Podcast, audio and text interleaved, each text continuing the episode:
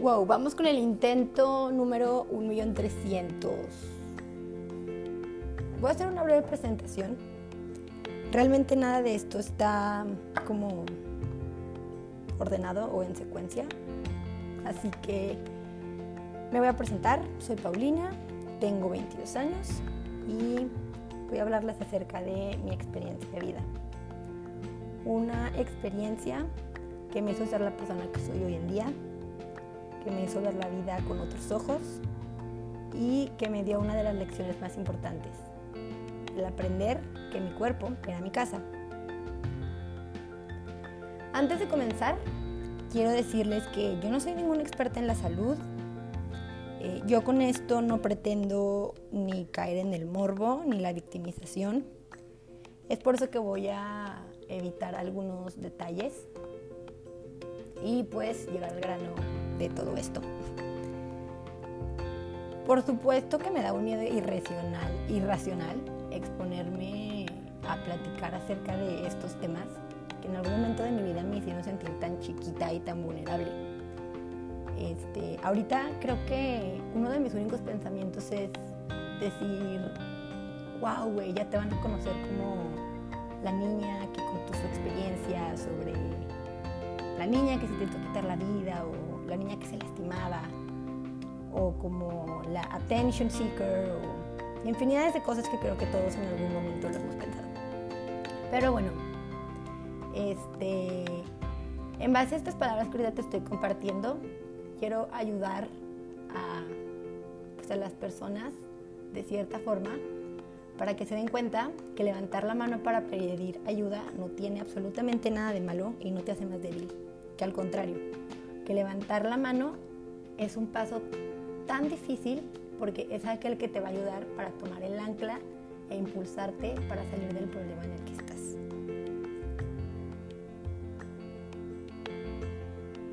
Bueno, yo fui diagnosticada como a los 15, 14 años con trastorno de ansiedad generalizada y depresión debido a muchos factores ya sea problemas en casa, problemas en la escuela, problemas en la identidad, que la adolescencia, que la pubertad. Ok, para no hacer esta historia tan larga, yo este, estuve bajo tratamiento psiquiátrico, pero este, fueron años, porque no puedo decir días, fueron años en los que mi vida era un caos completamente que yo nunca le veía salida. Es decir, había días en los que yo me sentía imparable, reina del mundo, y había días en los que simplemente me sentía tan miserable, en los que no me podía levantar de mi cama. Y sí, se escucha muy exagerado, pero el hecho de, de abrir los ojos cada mañana era una pesadilla, porque era repetirte, era repetirme en mi cabeza, ahí va de nuevo tu realidad, ahí va de nuevo ese llanto irracional, ahí va de nuevo esa angustia, esa tristeza, esa preocupación. Y realmente cuando yo empecé con estos pensamientos, era una niña. Por más que ya tenía unos 15 años, eh, pues claro que sentía mucho miedo por el pues por estar experimentando estas cosas. Yo lo dejaba pasar. Eh, puedo decir que lo dejé pasar de una forma en la que yo jamás hubiera esperado, que fue por medio de fingir demencia. Por fingir demencia me refiero a que yo seguía con mi vida normal, yo seguía saliendo de fiesta, seguía viajando con mis amigas, este, seguía tomando, seguía prácticamente lo que cualquiera de nosotros hacemos cuando estamos en la mera pubertad. Y pues bueno, pasaron unos tres años, yo cumplí 18, por fin me iba a graduar de la preparatoria y prácticamente reprimí todo aquello lo que llevaba sintiendo por años. Creo que la gota que derramó el vaso o que fue este como cuando ya no podía más fue mi último año de preparatoria. Para la gente que me conoce, creo que tiene una imagen de mí como una persona con mucha energía y muy positiva y se la pasa riéndose, haciendo bromas, fiestera. Pero si ahora sí soy sincera, creo que mi año, mi último año de preparatoria y el primero de carrera fueron los más terribles. Yo experimentaba una tristeza que parecía que se me metía por la punta de la cabeza, terminaba hasta por la punta de los pies y jamás salía de ahí. Este. Pues en mi tercer año de preparatoria, creo que todos nos sentimos, no sé si ya lo mencioné, pero creo que todos nos sentimos ingobernables. Tenemos 18 años, somos legales, podemos ir al antro, va a ser nuestra fiesta perfecta de graduación, nos vamos a ir de viaje, este, vamos a ir a la universidad, si se nos da la oportunidad nos vamos a ir otra ciudad. En fin, son cosas que, creo que las personas que ya se graduaron me entenderán, como es tu tercer año de preparatoria. Pero aquí puedo decir que yo tuve la oportunidad de pasar por todo esto, pero pues aún así no lo disfrutaba. Eh, yo empezaba a sentir mucha tristeza y mucha angustia acerca de mi futuro, y no porque me faltaran las oportunidades para realizar todo esto, sino porque en mi interior todo estaba muy incierto. Yo estaba reprimiendo una tristeza y una ansiedad por casi tres años que ahora sí fue como aquello que me detonó escenarios un poco más fuertes en donde yo me encontraba muy vulnerable. Pasa mi graduación, pasa mi viaje de graduación, todos estábamos felices, contentos, que la foto en Instagram, que, que el witty witty, que todo. Y si tú volteas a ver mi vida, al parecer puedes pensar que está intacta, que está intacta, que yo lo estoy pasando bomba, y pues que ya voy a entrar a la universidad y si me pueden presentar cualquier tipo de problemas que a todos se nos presentan. Este, para no hacer esto un, un podcast de unas dos horas, solo les quiero resumir mis primeros dos años de carrera. Fueron completamente una mentira. Y por una mentira me refiero a que estuve en unas tres carreras en donde yo tenía una inestabilidad emocional enorme, y pues bueno, de ahí ustedes ya deduzcan cómo es que verdaderamente me sentía. No encontraba mi lugar en el mundo. No le encontraba motivación a nada, no le encontraba sentido a absolutamente nada. Yo me sentía muy mal y sentía mucha culpa porque yo no le agradecía mi papá de darme la oportunidad de, pues, estar en una universidad, de tener una casa, de tener un carro, de, muchísimas cosas. Entonces, esa culpa todavía alimentaba más mis angustias y mis demonios en la mente. Entonces era un círculo vicioso y un cuento de nunca acabar.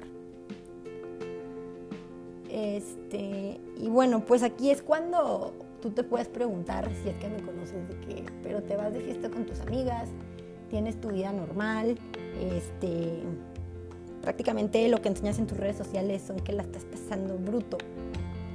Y aquí es cuando dices y te das cuenta que un trastorno emocional te convierte en una experta y maestra de la manipulación y la mentira. Es decir, te conviertes en, en, una mentirosa profesional para que nadie se dé cuenta por lo que en realidad estás pasando. Y luego esto se convierte en un problema de una segunda persona, tercera persona, no sé cómo se diga, pero que cuando alguien conoce tu situación, hasta puede llegar a sentir culpa por no darse cuenta de cómo te estabas sintiendo y por no poder estar ahí para ti. Cuando en realidad la culpa ni siquiera es tuya, simplemente pues son conductas y talentos, entre comillas, que vas desarrollando cuando estás pasando por un, por un momento difícil mentalmente. Entonces, este, pues bueno, mi inestabilidad eh, en mis primeros años de universidad fueron, pues fueron difíciles porque yo dejé de estudiar, entonces me quedaba en mi casa en donde todavía esa tormenta en mi mente se hacía cinco veces más fuerte por tanto ocio y tanto tiempo libre.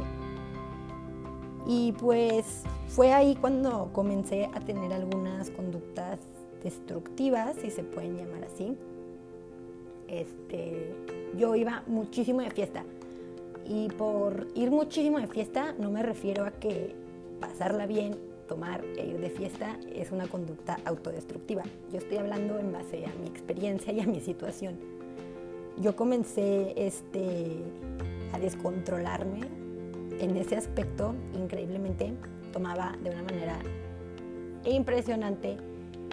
Eh, reprimía todas mis emociones básicamente en el alcohol.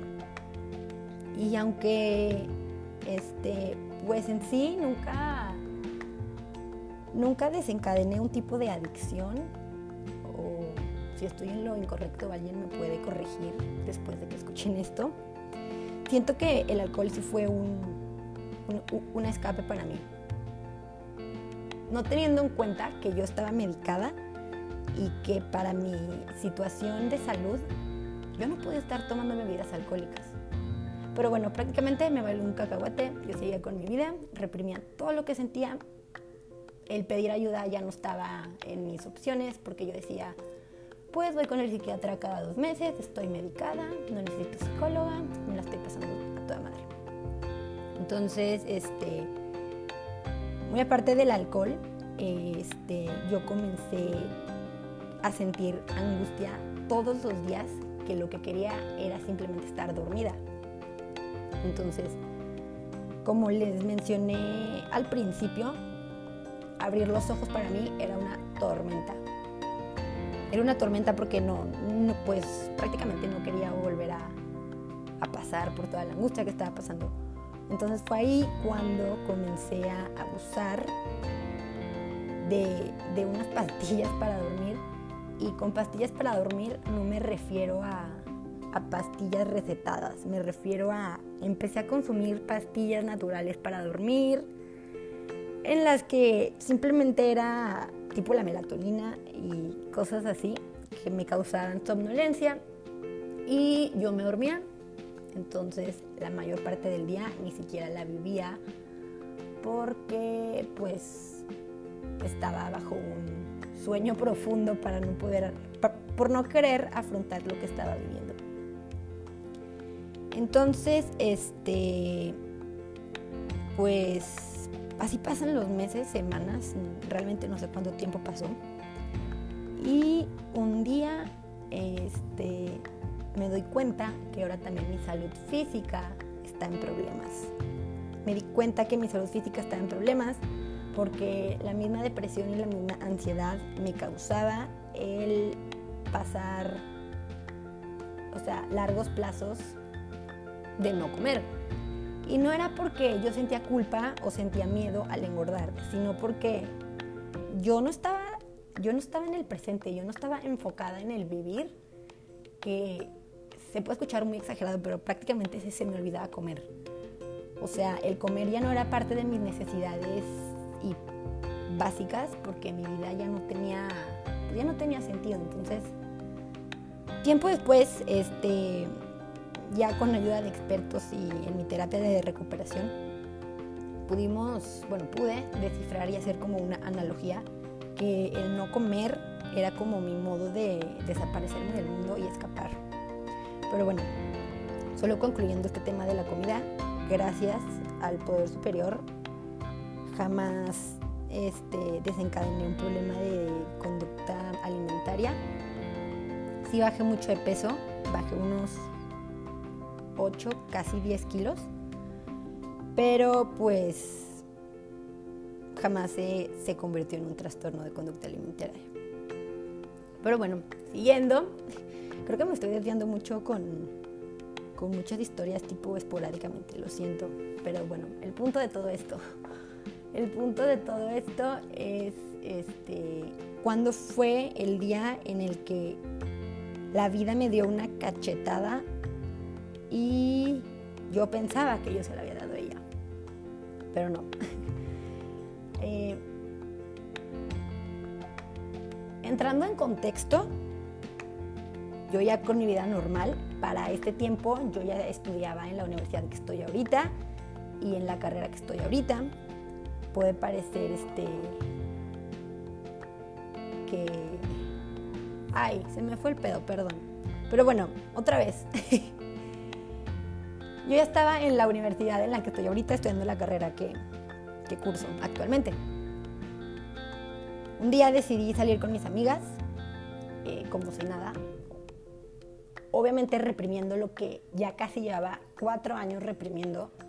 Esto es impresionante porque ahorita pensándolo bien digo, ¿cómo es posible que puedas tener tanto peso en la cabeza y no desbalancearte y caerte? Pero pues bueno, prácticamente me desbalanceé, me caí y exploté.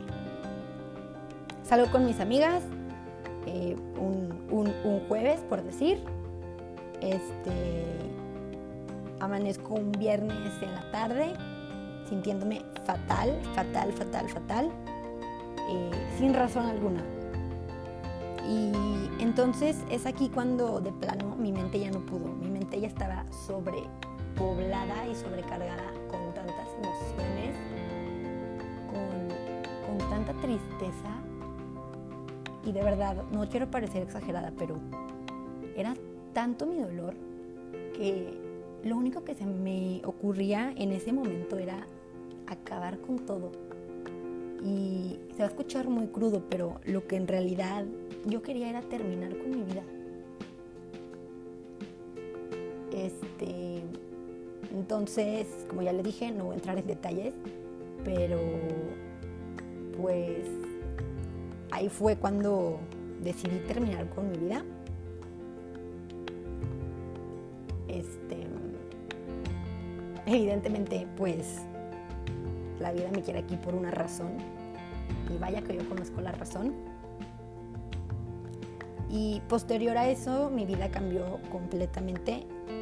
Dio un giro de 180 grados, no sé si se dice así. Pero pues bueno, de esto aprendí que en la vida se trata de caer y levantarte, volver a caer y volver a levantarte que la vida puede ser un desastre caótico imposible, pero a la vez un paraíso infinito lleno de posibilidades y esperanza. Y en esas caídas y levantadas se trata de levantarse pero nunca desistir. Y comprender que a pesar del caos y la destrucción, eventualmente todo vuelve a florecer y a su orden natural. Estar en medio de duelos de pérdida, de sucesos tristes, de situaciones que te angustian,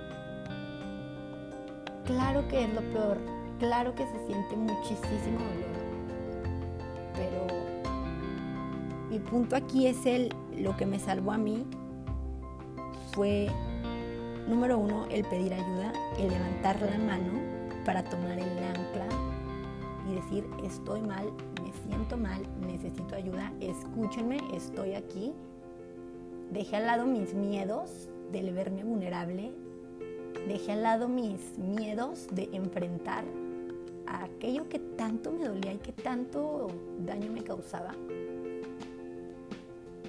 Y pues prácticamente este, pasaron, pasaron los días y me di cuenta, me di cuenta, tuve la oportunidad de de realizar un viaje y yo siempre voy a llamar ese viaje como mi despertar espiritual.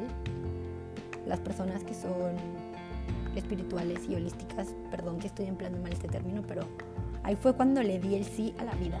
Y con darle el sí a la vida fue cuando me di cuenta de que realmente yo quería seguir en el mundo. Lo que yo no quería era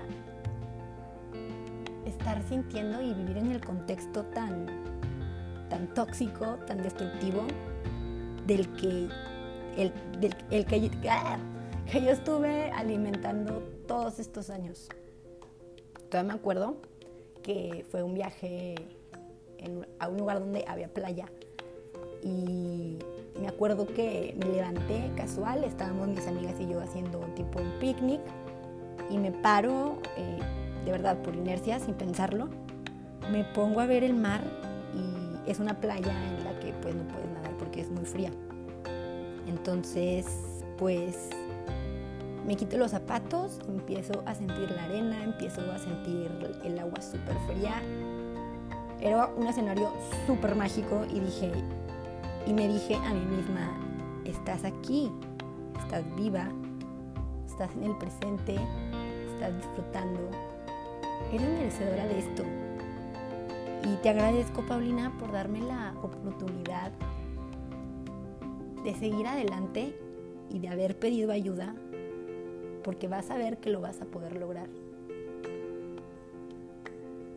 Y pues a partir de ahí, ya mencionando, obviamente, este tuve un proceso de recuperación con expertos muy, muy largo.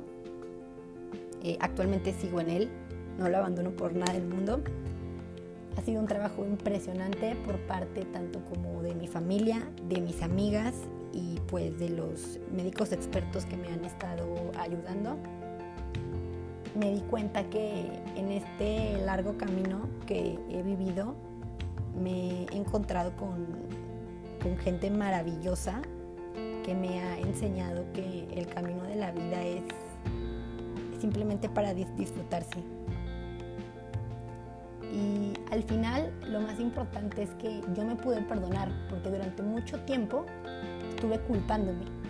Me perdoné por quedarme atrapada en mi pasado, por aferrarme a eventos y personas que no me, me pertenecían. Me perdoné por las veces que me llené de odio, dejé ir todos mis miedos junto con el rencor de todo ese enojo comprimido que me iba matando a pedazos todos los días. También me perdoné por andar por la vida sin realmente vivirla, por no permitirme ver todos aquellos detalles y llenar mi alma de lo que en verdad soy. Por eso, después de todo este caos, me propuse ser valiente para hacer planes y ser capaz de llevarlos a cabo ser valiente para disculpar, para disculparme a todo aquello lo que me hace daño y para ya no permitirme cerrar mi alma por miedo a futuros fracasos. Toda mi vida, o por lo menos lo que recuerdo, me quise conformar y resignarme a una vida tan monótona, tan aburrida y tan llena de dolor. Pero después de esto decidí no quedarme en donde estaba. Siempre algo en mí me decía que algo me estaba esperando para que yo lo descubriera. Y pues prácticamente es así. Aún me faltan muchas aventuras, muchos encuentros, conocer muchísimos lugares donde se detenga el tiempo.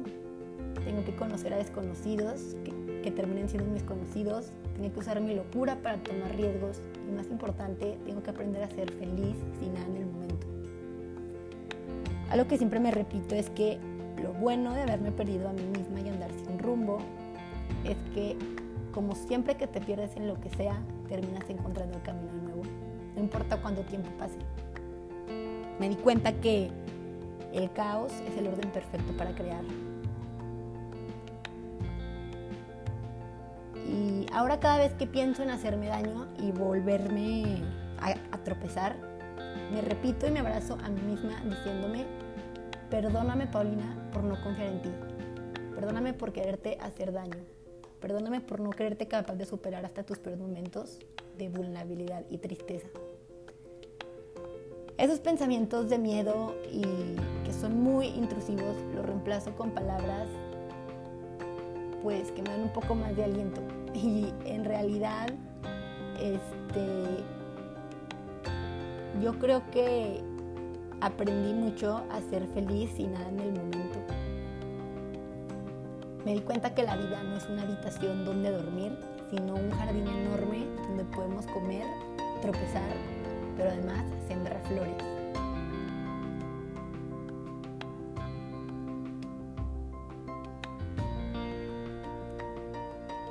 Justo para terminar esto, creo que uno de mis, de mis objetivos principales es el, creo que ya lo repetí, pero lo repetiré las veces que sean necesarias.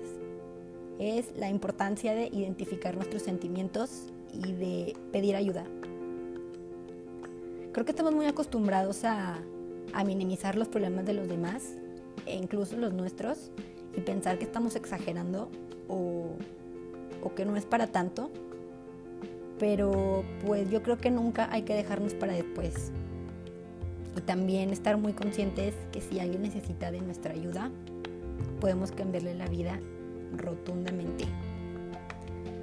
Y pues bueno, eso es todo. Mm, no sé cómo pausar esto, pero bueno, alguien me va a ayudar.